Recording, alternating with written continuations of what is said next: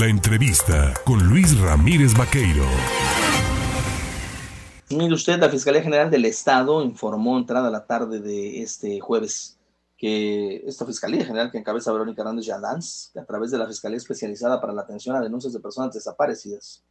realizó la imputación y obtuvo la vinculación a proceso en contra de Javier N., gobernador del Estado, como presunto responsable del delito de desaparición forzada en agravio de una víctima de iniciales DLC para hablar precisamente sobre esta historia,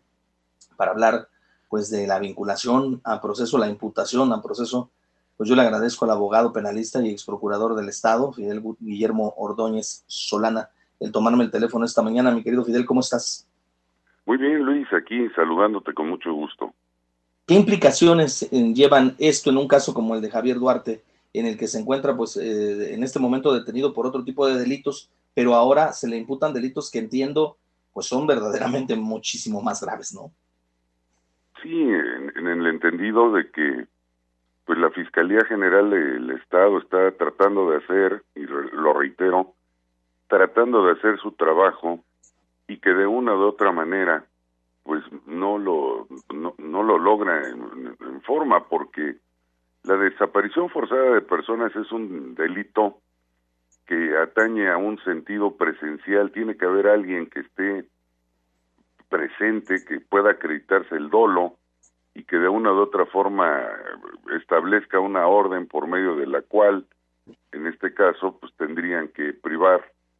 y desaparecer. Primero sería privar de la libertad a alguien en un sentido ilegal y después desaparecerlo.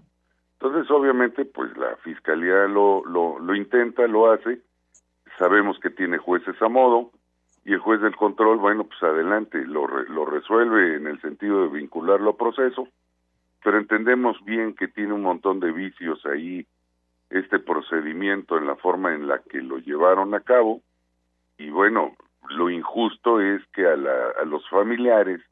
de la persona desaparecida pues se hagan actuaciones que no sean las apropiadas y que de una u otra manera no se está esclareciendo eh, el, el, delito como fue y bueno, se están utilizando a lo mejor con fines de naturaleza, vamos, van pateando el bote, como dicen vulgarmente, pero no están resolviendo el tema como deberían de resolverlo. Dicen las eh, eh, la defensa de Javier N en este caso que la imputación que se le hace con relación a este tema pues simple y sencillamente es la, de una persona la cual habría obtenido esa declaración o se habría obtenido bajo presión o bajo eh, una especie de, coacción física y que pues nada más por ese simple hecho eh, se caería en eh, el tema. Hay otras organizaciones que también han denunciado por desaparición forzada a este exgobernador. ¿Esto no se tendría que unir a esta investigación? Muy probablemente se tendría que acumular en el caso de las eh, distintas denuncias, porque sí son varias denuncias, eso lo sabemos perfectamente bien, que son varias denuncias las que tienen, pero en este caso muy en específico, sí existe una declarativa de que el, el testigo que, que ha servido para poder señalar a Javier Duarte de Ochoa pues es un testigo que es un coacusado y que siendo coacusado y que estuvo detenido, pues él acreditó legalmente que sufrió de tortura, no solamente de, de malos tratos, sino de tortura, y que esa declaración así se tomó. Hay muchos, muchos este, testigos adicionales en este proceso y muchos de ellos eh, les obligaron a declarar, eran trabajadores de la fiscalía y, y, los obligaron a declarar en contra de Javier Duarte. Y sé perfectamente bien de dos que ya fueron a declarar y que dijeron que lo que dijeron no era lo correcto, que estaba, que se había tomado equivocadamente su declaración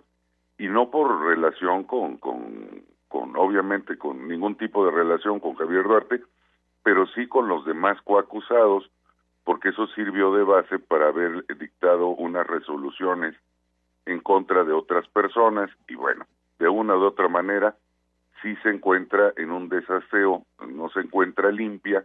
la ah, carpeta de investigación y, y, bueno, pues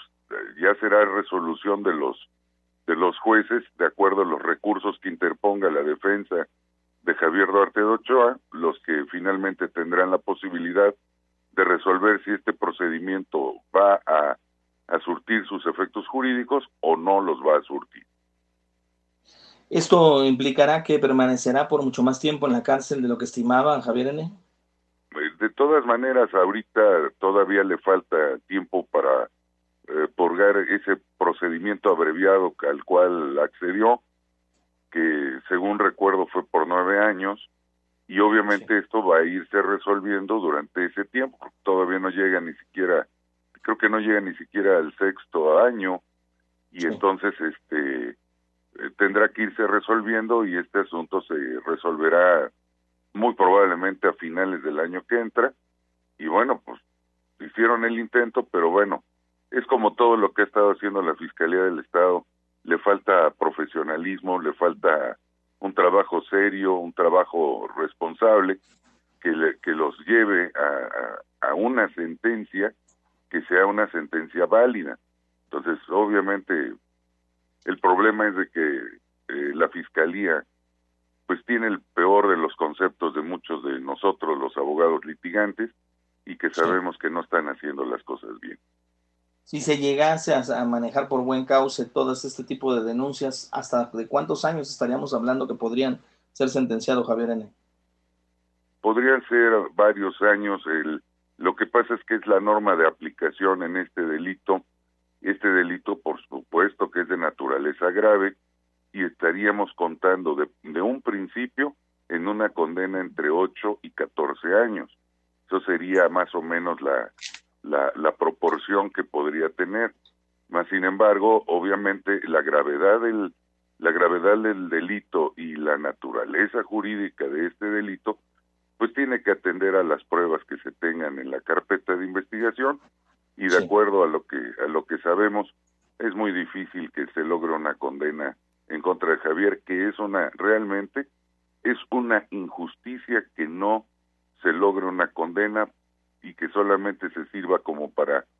principios de naturaleza de justificación es justificar el trabajo de la fiscalía aunque estén mal hechas las cosas pues Fidel Guillermo Ordóñez Solana, es su procurador mm, de justicia del estado de Veracruz, abogado penalista. Gracias por permitirnos platicar contigo y por darnos luz respecto a este tema. Gracias Luis, un placer, un fuerte abrazo a ti y todos tus radioescuchas. Gracias, ahí tiene usted al abogado penalista Fidel Guillermo Ordóñez Solana. Pues, pues ahí está, ¿no? La, la, fiscalía como que hace que chambea y la defensa, pues esa se hace como que defiende y a ver qué pasa, ¿no? Vamos a ver qué sucede con, el caso de Javier N., hoy imputado y vinculado a proceso por el delito de desaparición forzada.